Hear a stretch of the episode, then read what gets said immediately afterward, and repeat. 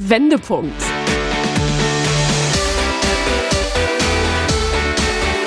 Ein Coachcast mit Anke Nennstiel und Insalle.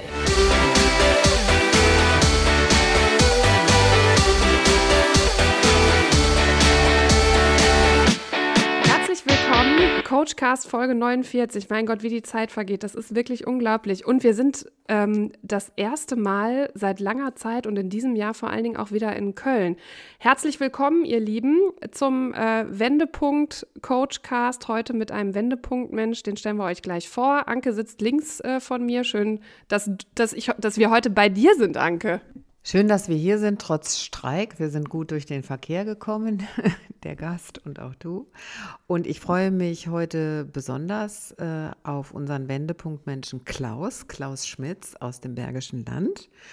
Und äh, Klaus Schmidt hat mich begeistert, weil eine Kollegin von mir, die Trauerbegleiterin auch ist, gesagt hat oder mir erzählt hat, äh, dass es, äh, ich weiß gar nicht, wie wir auf das Thema gekommen sind, ach, ich glaube, es ging damit wie trauern eigentlich Männer und wie trauern eigentlich Frauen und gibt es da eigentlich Unterschiede? Und da sind wir so in Diskussion gekommen und dann sagte sie so, da muss ich mal meinen Kollegen Klaus fragen, weil Klaus ist Männerberater in Köln und herzlich willkommen hier bei uns, lieber Klaus. Und erzähl doch mal einfach, was dich überhaupt zu diesem Beruf getragen hat. Ja, vielen Dank für die Einladung.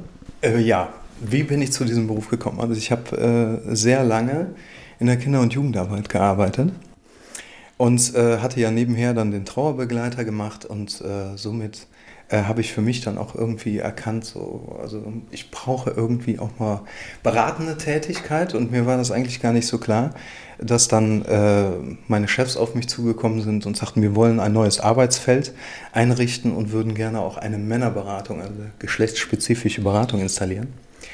Und äh, da wusste ich gar nicht, was auf mich zukommt. Und äh, ja, bin dann in diese dreijährige Ausbildung gegangen. Viele dachten, es wäre eigentlich nur eine wöchentliche Ausbildung, aber es war eine dreijährige Ausbildung. Und ähm, da habe ich erstmal für mich so auch so meine eigene Männlichkeit entdeckt, äh, wo ich halt auch dann, äh, was mir so im Alltag eigentlich gar nicht klar wird. Ich habe mich über meine oder über meine Männlichkeit oder über mein Verhalten habe ich äh, nicht drüber nachgedacht und nicht reflektiert. Und äh, ja, und diese Ausbildung hat mich dann in diesem Thema immens sensibilisiert. Wir hatten äh, ein Vorgespräch, was unwahrscheinlich lange ging und was unwahrscheinlich intensiv gewesen ist. Und wir haben ganz, ganz viele tolle Aspekte schon von deiner alltäglichen Arbeit erfahren. Ähm, kannst du noch mal kurz anreißen, ähm, was so bei dir an der Tagesordnung ist? wenn du, äh, wenn Männer zu dir kommen?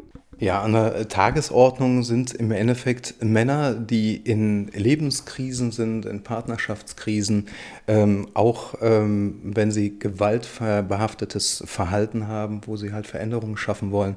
Oder aber auch Männer, äh, die äh, Opferverhalten äh, beziehungsweise auch Gewalt erfahren haben und mhm. dementsprechend halt auch dann äh, für sich das aufarbeiten möchten und äh, es halt auch bewältigen wollen. Also das ist so ein äh, Querschnitt, äh, was wir so an Beratungsangebot halt anbieten. Ne? Es ist ähm, und es bleibt wahrscheinlich auch noch lange Zeit ein Tabuthema in unserer Gesellschaft. Auch das haben wir im Vorfeld jetzt äh, gerade schon zusammen mit dir besprochen. Äh, deswegen umso wichtiger, dass wir heute darüber sprechen und umso toller, dass es Menschen wie dich gibt, dass es diese Beratungsangebote gibt. Ähm, davon sollte es definitiv noch viel mehr geben, weil es ist egal, welches Geschlecht. Äh, keiner sollte in einer gewaltfreien Beziehung oder eine gewaltfreie Beziehung, äh, eine gewaltbehaftete Beziehung aushalten. So definitiv. Ähm, jetzt ist natürlich das große Thema heute, ähm, was hier im Raum steht, sind ähm, Männer und ihre Gefühle. Und ähm, es ist ein wahnsinnig spannendes Thema, weil da, wo wir Frauen, gerade häufig wir Frauen, ich sag mal, das Herz auf der Zunge haben, ähm, ich glaube, ich kann das so sagen, Klaus, liegt bei Männern häufig ein Stein auf der Zunge, oder? ähm, ja, also äh, ich möchte hinzufügen, äh, nicht alle Männer. Ne? Ja. Also ähm, die Männer, die halt äh, zu mir kommen, die haben wirklich äh, Schwierigkeiten, äh, auch ihre Gefühle zu definieren und auch Zugang zu ihren Gefühlen zu bekommen. Ich möchte nochmal betonen, äh, Männer haben Gefühle, ähm, das schon, aber ähm, der Zugang fehlt bei vielen Männern. Ne? Die haben halt in der, in der, in der Jugend sich halt, halt auch abgewöhnt, muss man schon sagen, weil es gewisse Gefühle äh, gab, die halt tabuisiert sind und wieder auch Gefühle, die einfach männlich anerkannt sind. Ne? Also dieses äh, Wut, genervt sein, das, äh, das ist anerkannt, das ist so, so eine männliche äh, äh Stärke und auch äh, ein, ein starkes Gefühl, was äh, durchaus auch, auch gebilligt ist, aber im Maße. Ne? Also es, wird, äh, es ist ja schon tabuisiert, wenn ich gewalttätig werde oder über die Stränge schlage, aber das ist so ein Gefühl, wo ich Zugang zu finde. Also Hilflosigkeit und äh, Ohnmacht äh, ist ein Gefühl, was absolut tabuisiert ist. Also äh, was auch Männer mit Ach und Krach ähm, versuchen zu vermeiden, denn auch das wieder mit den Stereotypen kollidiert, mit der empfundenen Männlichkeit, dieses souveräne, immer funktional äh, zu sein,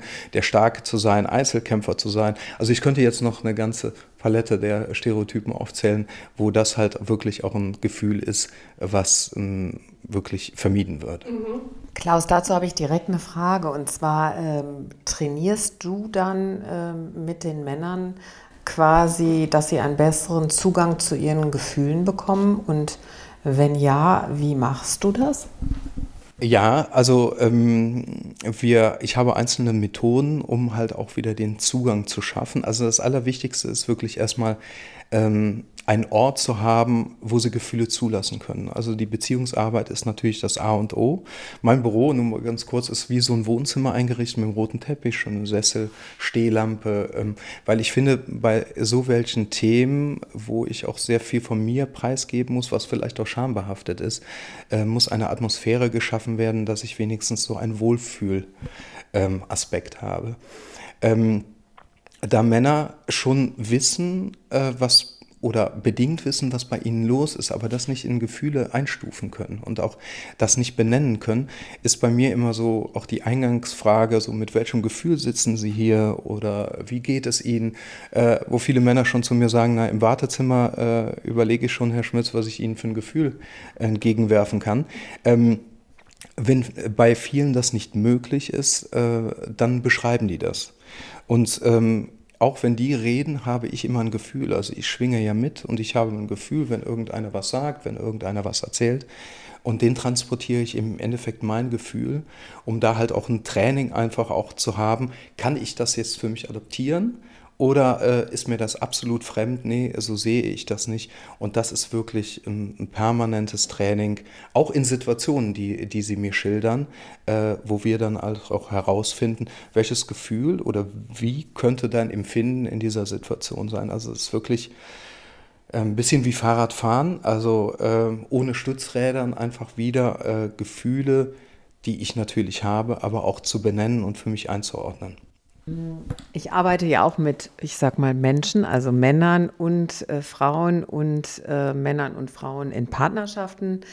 Äh, meine, meine Beobachtung ist, und da würde mich deine Meinung auch interessieren, ähm, ich weiß auch nicht, ob es sich durch Corona so ein bisschen verstärkt hat, dass viele den Kontakt zu sich selbst verloren haben und äh, nicht nur Gefühle nicht äußern können, sondern schlichtweg sagen, weiß ich jetzt gar nicht, was sie von mir äh, was sie meinen. Ja, also das, ähm, ähm, ich mache ja meinen Beruf auch schon etwas länger und äh, das ist sowas, was ich so ein bisschen so gerade beobachte, Zeitgeistphänomen. Ich weiß nicht, ob es vielleicht auch ein besseres Wort äh, ähm, gibt, aber wie schaffst du das, den Zugang zur Selbstfürsorge, neben der Spiegelung, was du ja gerade gesagt hast, von Gefühlen äh, ähm, herauszuarbeiten? Ja, also äh, den Zugang zu finden ist wirklich, ähm, ist es eine Prozessarbeit. Mhm. Ne? Und ähm, das ist nicht so von wegen, er kommt einmal zu mir und ähm, dann hat sich das erledigt. Also ich muss mit ihm erstmal erarbeiten, wie ich es auch eben gesagt habe. Ich muss die Beziehungsarbeit äh, schaffen. Ich muss, dass er sich, dass er sich wohlfühlt und dass er weiß, dass das hier ein geschützter und vertrauter Rahmen ist. Ähm, denn wenn ich mich ähm, schutzlos fühle, versuche ich mich weiter zu steuern, nicht zu, zu, zu viel an mich ranzulassen, was vielleicht eventuell gegen mich, ähm, äh, gegen mich gesteuert werden könnte.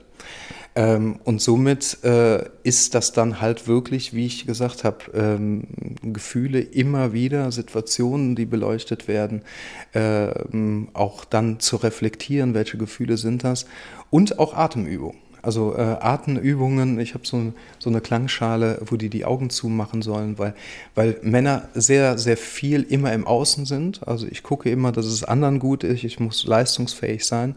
Äh, und da auch mal zu schauen, so jetzt ist nur ein Raum für dich hier und jetzt bist du da und mach die Augen zu, geh mal in dich und beschreib mir mal äh, deine Gefühle, mit welchem Gefühl du hier sitzt, weil ich meistens nur diese Antwort bekomme, äh, Herr Schmitz, mir geht's gut.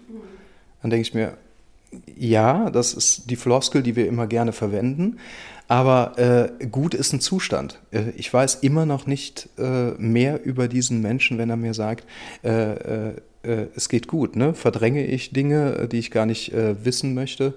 Oder ähm, äh, sind es auch einfach äh, Gefühle, die viel tiefer sind? Ne? So, und das sind so diese Punkte, die wir dann einüben.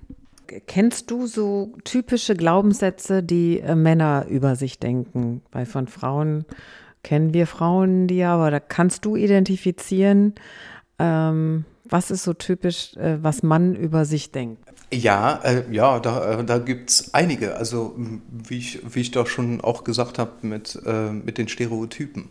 Ne? Also äh, da immer Fun äh, Funktionalität zu zeigen, immer auch Dinge auszuhalten, immer der Starke zu sein, immer souverän zu sein.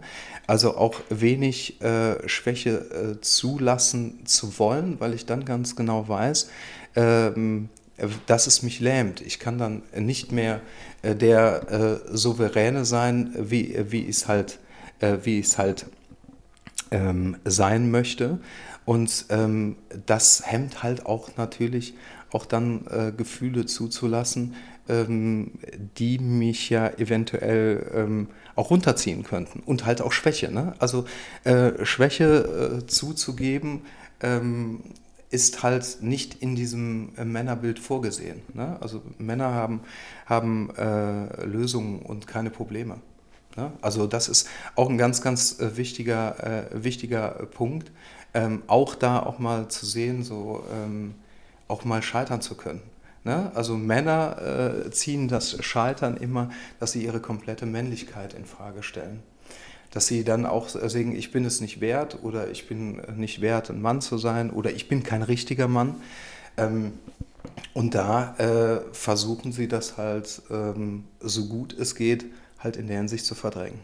Also sprich, Scheitern ist keine Option. Scheitern ist, wird als mit Versagen, glaube ich, gleichgesetzt häufig. Ne?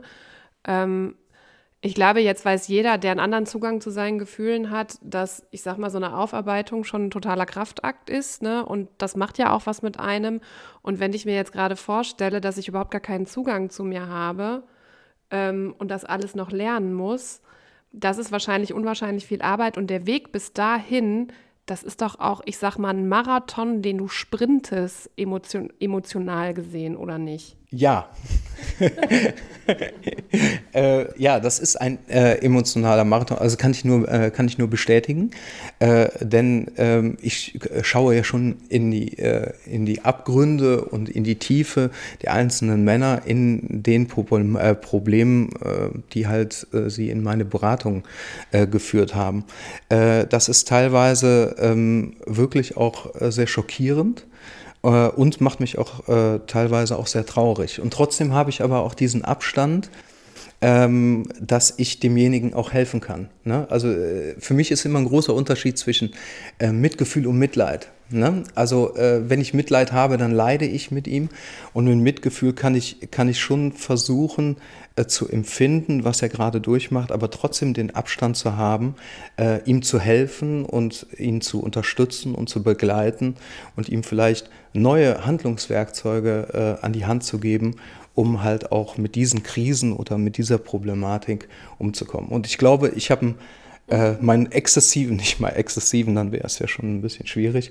Äh, mein Sport, mein soziales Umfeld äh, bin ich sehr, sehr gut aufgestellt, äh, wo auch ich äh, mich mal entlasten kann. Supervision, die äh, für uns angeboten wird, wo wir auch über Fälle sprechen, wo wir auch über unsere emotionale Belastbarkeit sprechen, wo auch wir mal reden müssen und auch da mal für uns ein bisschen unsere Ventile äh, entlasten. Gibt es so Momente, wo du merkst bei deinen, ich sage jetzt mal Klienten oder bei, deinen, bei den Männern, die zu dir kommen, da ist jetzt ein Schalter umgelegt worden und es hat Klick gemacht? Und wenn ja, wie sieht das dann aus? Also was sind das für Momente? Ähm, also ich krieg, ich krieg, wir haben regelmäßig Beratung, somit kriege ich Veränderungen mit. Wenn äh, so wie sie reflektiert sind, so wie sie auch den Zugang mittlerweile dann zu, äh, für sich geschaffen haben, wie sie auch äh, Situationen nochmal völlig anders angehen, äh, wo sie auch dann äh, sagen, naja gut, ich habe immer alles in mich, in, in mich hineingefressen, ich habe nie was erzählt und äh, auch meine Bedürfnisse nicht mal erzählt. Ich habe immer geguckt, dass ich äh, meiner Partnerin Genüge tue und habe dann irgendwie versucht, auch Dinge für mich einfach zurückzustecken. Und wenn sie dann sagen, so, und dann habe ich meiner Partnerin einfach gesagt, so, ich würde jetzt gerne da und da hingehen, auch wenn wir da eingeladen sind, können wir das nicht irgendwie äh, vielleicht auch einen Kompromiss zu finden. Äh, und sie dann mich ganz äh, begeistert anschauen und sagen, ja, und die hatte nichts dagegen und da gab es keinen Konflikt und, äh, äh, und sonst habe ich immer versucht, das alles zu mageln und äh, äh, wie ich das hinbekomme, ohne äh, dass ich es jedem recht mache. Also da sieht man schon Veränderungen in der Verhaltensweise und auch äh, vom Zustand, also vom körperlichen und von der, von der Gestik und von der Mimik. Und wenn ich dann sehe, ähm, mit welcher äh, mit einem Lächeln auch zu mir in die Beratung zu kommen, wo ich merke, so er ist deutlich auch stabiler und, und zufriedener und geht seine Dinge an und merkt, dass Dinge, die wir erarbeitet haben, auch Früchte trägt, dann ist das äh, für mich äh, immens schön und nochmal eine zusätzliche Bestätigung äh, dann auch äh, für unsere Arbeit oder für meine Arbeit. Ich habe auch noch mal eine Frage, jetzt wo wir hier mal einen Männerexperten haben. Ähm, und zwar äh, kenne ich es so von Freundinnen auch häufig, äh, das Klischee, äh, mein Mann versteht mich nicht. Hören Männer wirklich mit anderen Ohren? Es heißt ja immer so, ähm, Appellohr und Beziehungsohr, so wie wir das kennen, so eher immer als Aufforderung oder eher so als, als äh, persönlichen Angriff zu sehen. Ähm, ich glaube eher, äh, dass die Kommunikation ein ganz, ganz wichtiger äh, Punkt ist. Und da geht es halt auch um Zugang zu sich zu finden. Also ich muss meine Selbstwahrnehmung haben. Ich muss wissen, äh, wie geht es mir? Was brauche ich gerade? Oder was, was stört mich?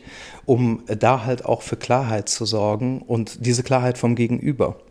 Ne? Denn äh, auch wir, äh, und das würde ich nicht grundsätzlich immer nur auf auf Männer spezialisieren, ist, äh, wenn wir Dinge, die uns stören, nicht ansprechen, sondern interpretieren und unsere Interpretation wirklich zu diesem äh, Wahrheitsmoment äh, gefüttert wird, äh, dann gehe ich wirklich davon aus, dass das, was ich jetzt denke, ähm, auch die Wahrheit entspricht, ähm, ohne dass es auch wirklich so gemeint ist. Und wenn ich dieses, äh, diese Irritation habe oder wenn ich glaube, dass ich es anders verstanden habe, da einfach mit demjenigen drüber zu sprechen, um halt auch dieses Problem aus der Welt zu schaffen und, äh, und seine Interpretationen dementsprechend auch zu zerstören.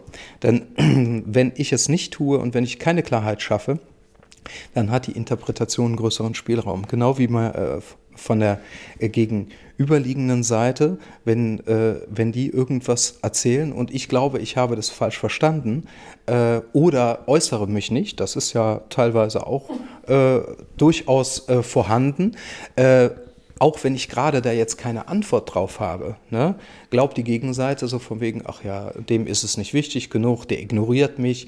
Aber ich bin gerade auch erstmal überfordert, weil ich gar nicht genau weiß, was gebe ich da für eine Antwort. Und da kommen die vielen Konflikte und die Missverständnisse zum Tragen, ähm, weil halt auch wenig auch über Gefühle oder auch das, was ich gerade brauche und will, halt gesprochen wird, weil es halt schwierig ist. Für Männer ist es ein Kraftakt. Ne? Es ist ähm, äh, bei Frauen ist es deutlich, da sind die deutlich basierter, Zugang zu sich zu schaffen, Gefühle zu haben. Und wenn ich Gefühle habe, dann kann ich mich sichtbar machen, ne? da kann ich mich psychisch und physisch auch sichtbar zum Gegenüber machen und kann darauf reagieren.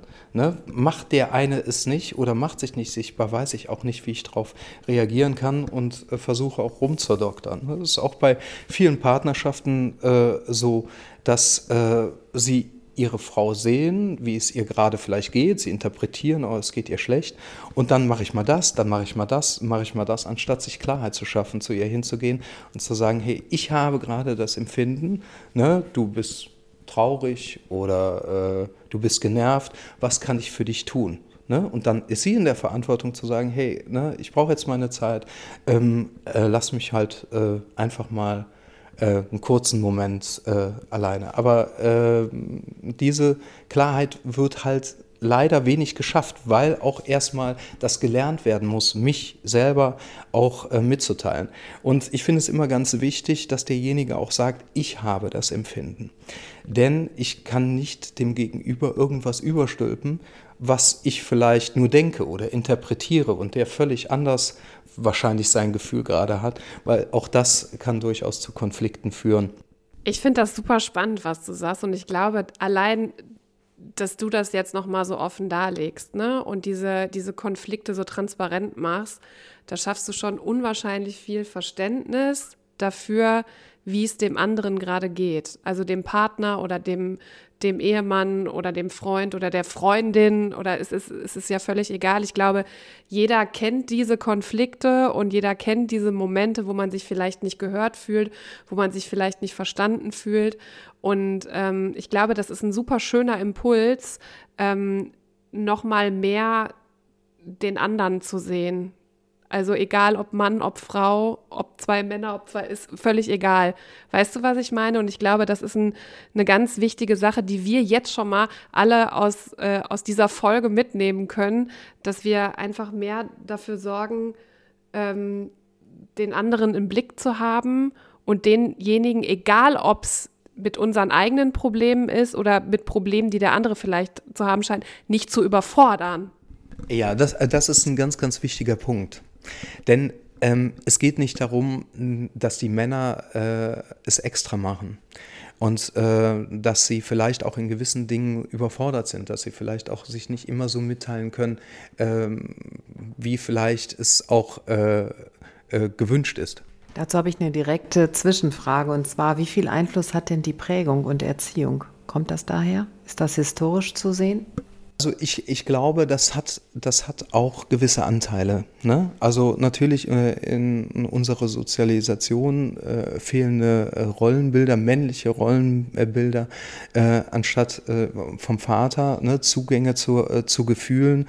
Wenn wir die ähm, die Generation, diese Kriegsgeneration sehen, die, für die überhaupt ähm, Zugänge zu Gefühlen, also ähm, da auch zu sensibel zu sein oder auch äh, Gefühle zuzulassen, ähm, war für die dementsprechend gefährlich. Das, war tödlich. Die mussten souverän sein, die, die durften äh, nichts an sich ranlassen, die mussten funktionieren, dass sie irgendwie überleben.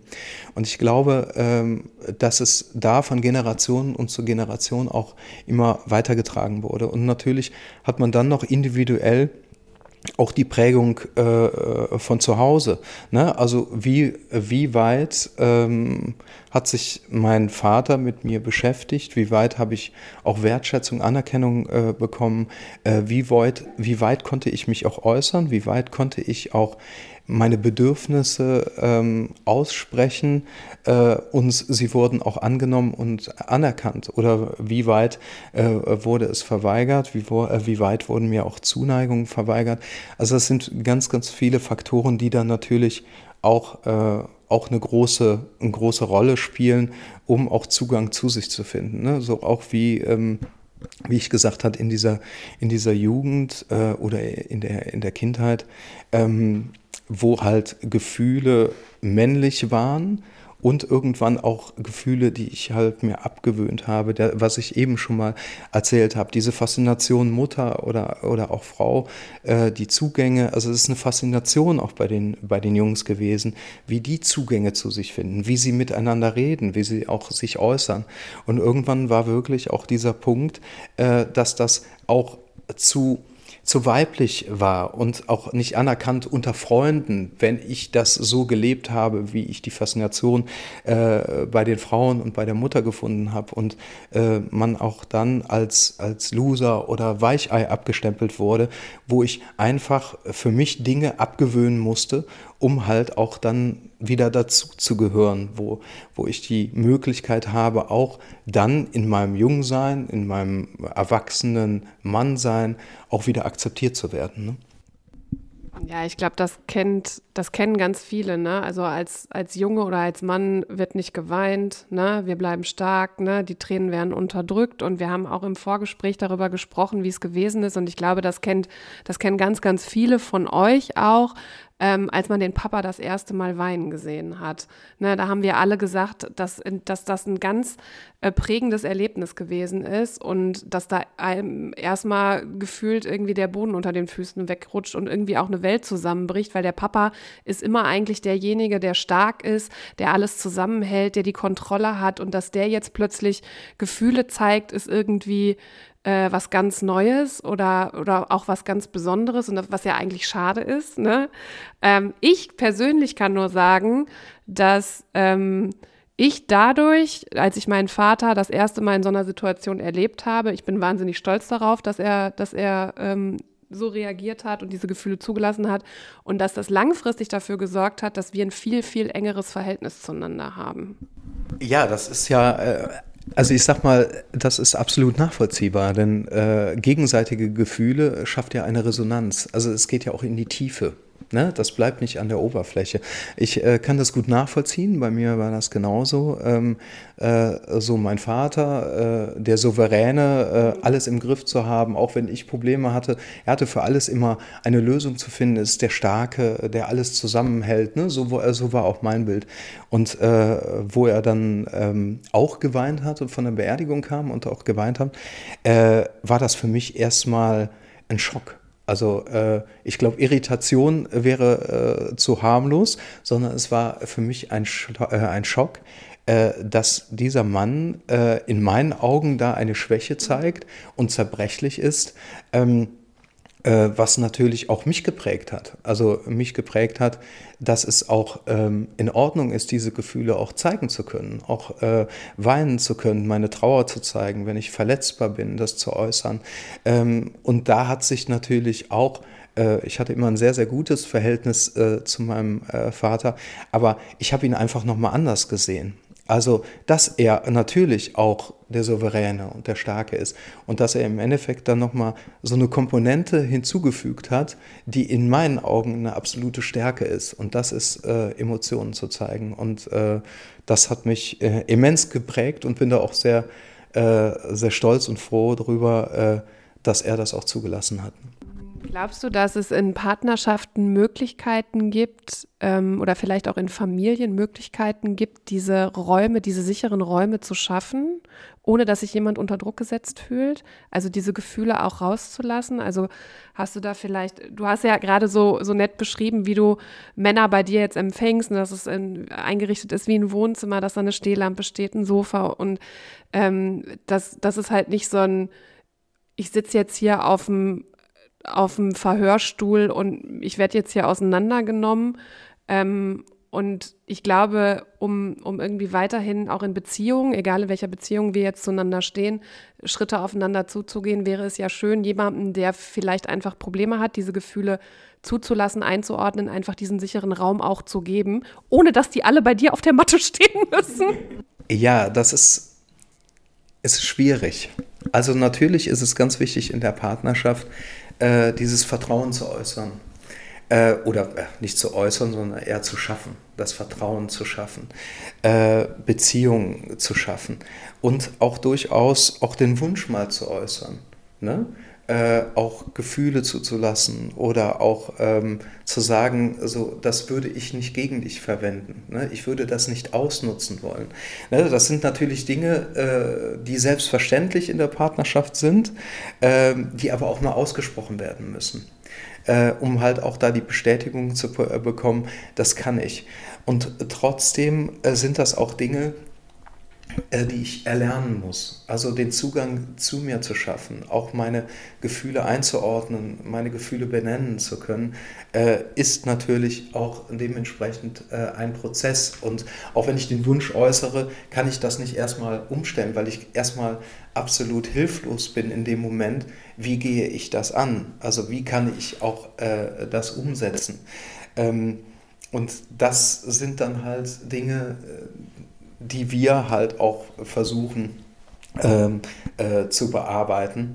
Ähm, also somit ist es äh, ja auch da wieder individuell zu sehen. Mhm. Wir müssen noch einen Podcast machen, glaube ich, zu dem Thema.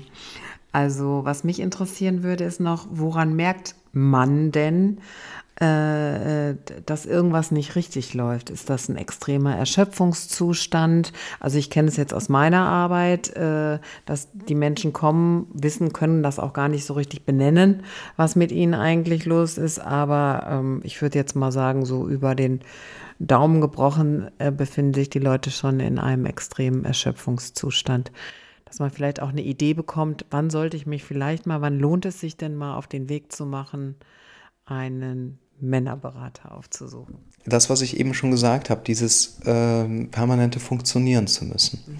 Und äh, die Schwierigkeit liegt da, den Zugang, also mit sich im Kontakt zu sein, also Zugang zu sich zu haben. Äh, wie geht es mir und was ist gerade los? Was brauche ich auch in diesem Moment? Also auch für sich einen Raum zu schaffen, ähm, auch mal was für sich zu tun. Also Männer merken, sie haben Appetitlosigkeit, sie haben äh, Schlaflosigkeit, sie wissen gar nicht mehr, äh, wo vorne und hinten ist, also sie wissen auch nicht mehr, äh, wie man Dinge angeht mhm. und ähm, sagen sich aber trotzdem, ja, irgendwie wird das. Das ist wie so ein Grubenkämpfer. Ähm, ich lege mich in die Grube, äh, halte mir den Kopf fest und warte, bis der Sturm vorbei ist. Bei Männern ist das so, äh, das ist jetzt gerade so, das muss ich irgendwie versuchen äh, mit mir zu arrangieren, das muss ich einfach mal aushalten, aber die Zeit wird sich auch wieder ändern. Also es wird auch wieder vorbeigehen. Und das ist natürlich äh, auch ein ganz, ganz gefährlicher Zustand, denn ich kriege dann nicht mehr mit, dass ich über diese Erschöpfung bin. Und dann kommen natürlich Dinge, wo, wo, wo ich äh, nicht mehr aufstehen kann, wo ich extrem müde bin, äh, wo ich auch merke, ich kriege meinen Tag auch nicht mehr hin. Und anstatt dann zu sagen, so, und jetzt muss ich was für mich tun, äh, ist immer im Hinterkopf, ich muss arbeiten gehen, ich darf das nicht an mich ranlassen, äh, ich kann jetzt nicht hier irgendwo irgendwelche Abstriche machen, denn ich muss arbeiten gehen, ich muss das Haus abbezahlen. Also immer diese, diese Stereotypen, ich bin ja derjenige, der arbeiten geht und das Geld holt und dementsprechend darf ich mir keine Art von Schwäche erlauben. Ich darf mir keine Art äh, erlauben, jetzt kürzer zu treten, weil es ist ja auch nicht machbar. Ich bin derjenige, der ja eigentlich alles regeln muss. Und äh, diese, diese äh, Stereotypen und diese permanente Funktionalität geben auch dann nicht den Männern in diesem Moment äh, die Ruhe und zu sagen, so, jetzt muss ich hier die Notbremse ziehen und jetzt muss ich unbedingt äh, äh, was für mich tun. Lohnt es sich für Männer auch zu den Lebenskrisen, die wir Frauen ja auch alle so durchmachen, einfach zu sagen, hm, da brauche ich vielleicht doch mal Unterstützung, wenn ich merke, irgendwie so kein freundschaftlicher Rat hilft irgendwie und im, irgendwie es hakt mit mir, ich komme auf keine Lösung, wie du ja sagst, Männer denken in Lösungen, doch mal irgendwie eine andere Sichtweise, äh, weil so viel unterschiedlich ticken wir Frauen jetzt tatsächlich nicht, von dem, was du jetzt gerade gesagt hast. Ich glaube, es ist, liegt daran, so wäre jetzt mein Fazit, äh, dass wir es nur äh, ähm, besser eintrainiert haben von Kindesbeinen und da muss was nachgeschult werden, oder? Wie verstehst du das, Insa?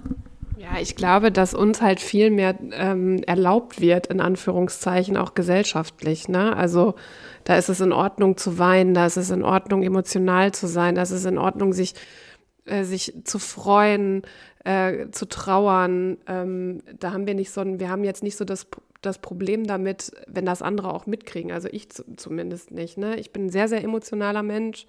Ich habe gar keinen Stress damit, wenn andere Leute mich weinen sehen oder so. Also nicht in jeder Situation, aber ich würde jetzt mal sagen, ähm, dass ich da grundsätzlich kein Problem mit habe. Ähm, ich glaube schon, dass, dass wir da einfach in einer komfortableren Situation sind. Also warum das so ist, das hast du ja schon super gut erläutert ich finde das auch für mich gut, dass das so ist. Also, dass mal Frauen in einer besseren Situation sind als Männer. Wenn es jetzt ums Gefühle zulassen geht, bin ich sehr froh, ähm, dass ich Gefühle rauslassen kann, dass ich Gefühle verarbeiten kann, dass ich über meine Gefühle sprechen kann. Weil, und ich möchte das gerade irgendwie so jedem Mann mit auf den Weg geben, dass dass äh, über Gefühle sprechen und sich über Gefühle äh, klar werden, einfach so geil sein kann, weil man sich danach immer besser fühlt als vorher und nie schlechter. Ja, äh, ich kann das nur äh, unterstreichen. Also äh, deswegen kann, kann, ich dazu auch nicht mehr zu viel sagen. Also ähm, mit diesen Nicht-Gefühle zeigen und halt für sich auch keine Selbstwahrnehmung zu haben. Also ähm, das ist ja schon auch dann noch gepaart mit diesen ganzen Stereotypen. Wo kann ich zulassen, wo darf ich zulassen, wo muss ich im Endeffekt immer der Starke sein, ich darf keine, keine Schwäche zulassen. Ähm, das sind ja auch ganz ähm, viele Attribute, die auch selbstzerstörerisch sind. Ne? Und äh, dieses selbstzerstörerische Verhalten kann ich aufbrechen. Ne? So, ich, ich kann, ich kann äh, mir die Hilfe holen und kann auch äh, Möglichkeiten für mich finden, in welchem Rahmen und wo äh, kann ich auch diese Ventile auch mal loslassen. Und, und wenn es nur in unserer Beratung ist, dieses Reden ist ja dieses A und O, auch sich mal zu entlasten und äh, dementsprechend auch zu schauen, ja, wie kann ich meine Partnerschaft, wie kann ich aber auch grundsätzlich äh, so mein Auftreten auch nochmal verändern. Und wir als Berater sind ja auch diejenigen, äh, die natürlich auch äh, Männer sind. Bei, bei uns ist es halt ähm, erstmal auch so wichtig, äh, dass Männer zu uns kommen können, weil wir auch Männer sind. Also im Endeffekt, wir können äh, die Stereotypen nachempfinden. Wir können sagen, äh, so in, in welchem Kampf befindet der sich gerade. Eigentlich würde er gerne, aber äh, äh, da auch noch die Dinge zu funktionieren zu müssen und äh, da immer in, in so einem inneren Kampf zu sein, äh, können wir nachvollziehen. Und mit diesen Stereotypen, die auch wir haben und diese Nachvollziehbarkeit, haben wir trotzdem auch diesen Abstand nochmal auch neutral neutral auf die Situation äh, draufzuschauen. Ne? Ob es äh, Situationen äh, sind, äh, wo wir auch dann einschätzen und auch äh, schauen, hm, äh, hinterfragen Sie nochmal gewisse Dinge, ne? so aus welchen Gründen tun Sie das und das und sonst nicht, dass das immer so einen Automatismus gibt, entdeckt ja auch wieder neue Himmelsphären für, äh, für die Männer, auch mal hint, dahinter zu schauen, warum tue ich das, warum mache ich das, wie geht es mir dabei. Ne? Anke, möchtest du Klaus deine fünf Fragen zum Abschluss dieser fantastischen Folge äh, stellen? Klaus, was macht dich aus? Ja, äh, habe ich äh, lange drüber nachgedacht. Ähm, also was mich ausmacht, äh, ist, glaube ich, ähm, meine Empathie und äh, ich glaube, sonst könnte ich diesen Beruf auch nicht ausüben.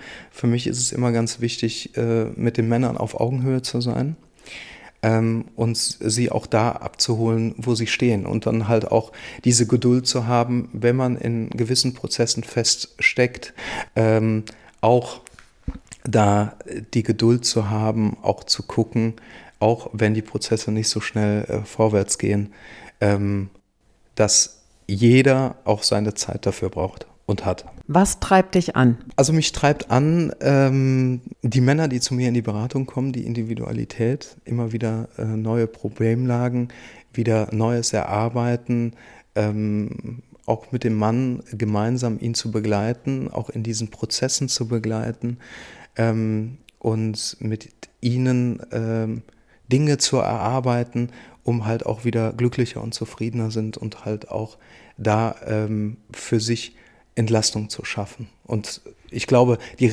die, äh, die Arbeit und die Ergebnisse ähm, der Menschen, die zu mir kommen, wo ich halt auch merke, dass das Früchte trägt, äh, das treibt mich an und deswegen stehe ich auch jeden Morgen auf.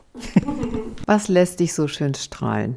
Ja, was mich strahlen lässt. Ich, ich glaube, äh, das ist die immense Dankbarkeit von den Männern, die äh, bei mir sind, wo ich ja immer auch diejenigen sehe, die sehr niedergeschlagen zu mir kommen, sehr verzweifelt, sehr hilflos. Und dann mit der Arbeit, äh, dass ich sehe, dass in der nächsten Beratung sie mit einem Lächeln kommen und halt auch, äh, das wiederholt sich jetzt auch nochmal, äh, die Dankbarkeit zeigen, äh, das, das lässt mich wirklich immens äh, strahlen, ähm, wieder einem Menschen äh, geholfen zu haben. Was macht dir Mut? Was macht mir Mut? Ähm, die Hoffnung. Also kurz und knapp die Hoffnung. Und last noch but least, das ist nämlich meine Lieblingsfrage. Was rätst du deinem besten Freund oder deiner besten Freundin? Ja, also äh, den, also ich äh, rate ja ungern, ähm, aber äh, den würde ich auf jeden Fall, und das habe ich auch schon äh, öfters gemacht, dass sie sich nicht einfach nur für andere verstellen sollen, sondern dass sie bei sich äh, bleiben und äh, sich nicht so verändern, äh, das, was andere haben wollen, sondern sich einfach äh, treu bleiben. Und was ich neulich mit einem sehr guten Freund besprochen habe, äh, zu sagen, ähm, das, was du machen möchtest, das, was du dir erfüllen möchtest, verschiebe das nicht auf morgen, sondern mach es direkt oder versuche es so schnell wie möglich umzusetzen. Klaus, das waren ähm, wahnsinnig tolle Impulse, die du, glaube ich, heute gegeben hast. Und ich hoffe, oder ich bin mir sicher, dass äh, du da im ein oder anderen Kopf vielleicht auch äh, für ein kleines Umdenken gesorgt hast. Von daher vielen, vielen Dank, dass du äh, bei uns gewesen bist, um mal eine ganz andere Perspektive zu geben, weil wir haben ja schon viele Frauen bei uns zu Gast, was auch völlig, das soll ja auch so sein. Und ähm, umso interessanter, dass wir heute mal äh, diese Einblicke von dir bekommen haben und äh, ja, also ich nehme auf jeden Fall sehr, sehr viel mit von dem, was du uns heute äh, erzählt hast. Ich nehme vor allen Dingen mit, dass ähm, es eine Stelle gibt, weil das wusste ich tatsächlich vorher nicht. Gibt es, Klaus, gibt es die eigentlich bundesweit? Bundesweite Beratungsstellen? Also die gibt es also bundesweit, weil wir werden bundesweit gehört, äh, dass auch Männer äh, wie Frauen äh, mehr Aufmerksamkeit, äh, also das Training ist halt äh, das Gefühl. Das Gefühl hat immer recht, hatten wir auch schon im Postcard, Podcast. Da ist der Zugang zu sehen. Und in diesem Sinne, sage ich mal, macht es euch schön. Jetzt und immer. Und lieber Klaus, danke, dass du bei uns gewesen bist. Herzlichen Dank. Ja, vielen Dank für die Einladung. Wendepunkt.